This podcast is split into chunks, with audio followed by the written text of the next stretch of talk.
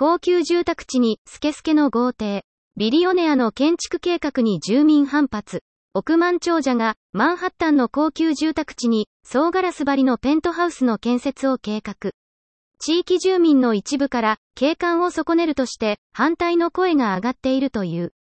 建設を予定しているのは、アッパーウエストサイドのセントラルパークウエスト歴史地区にある高級住宅ビルの最上階。建物は、1927年に完成したネオルネッサンス様式の建築物で、近くには、ニューヨーク自然史博物館があり、セントラルパークを見渡すことができる。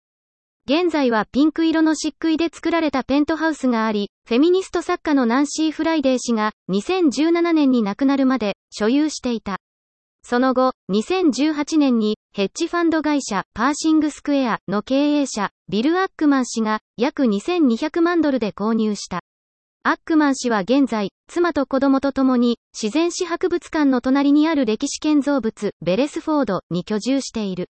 アックマン氏は、著名なイギリスの建築家のノーマン・フォスター氏や、5番街のアップルストアを手掛けたフォスタープラスパートナーズと共同で、2年以上かけて、ガラス張りの2階建ペントハウスを建設する計画を立てた。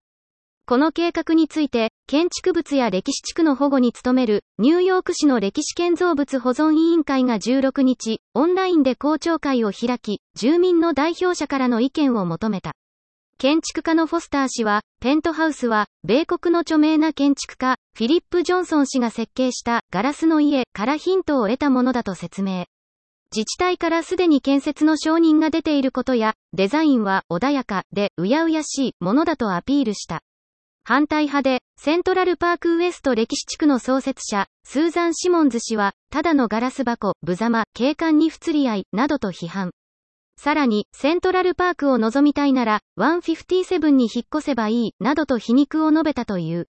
なお、アックマン氏は2015年、このビルのペントハウスを100億円以上で購入している。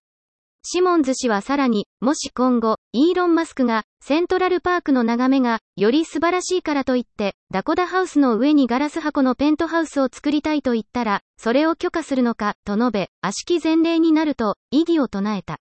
公共放送の番組司会者として知られる、ビル・モイヤーズ氏は一人の虚栄心によって、街のソウルが損なわれる、と指摘。ニューヨークタイムズの取材に対し、ガラスのペントハウスから放たれる夜の光や、セントラルパーク周辺のスカイラインに与える影響について、懸念を示した。なお、アックマン氏は、過半数の住民が建設計画を支持しており、異議を唱えているのは、少数株主だと反発している。委員会はこの日の承認を見送り、フォスター氏らに通りから見えにくくするなど、計画を変更するよう求めた。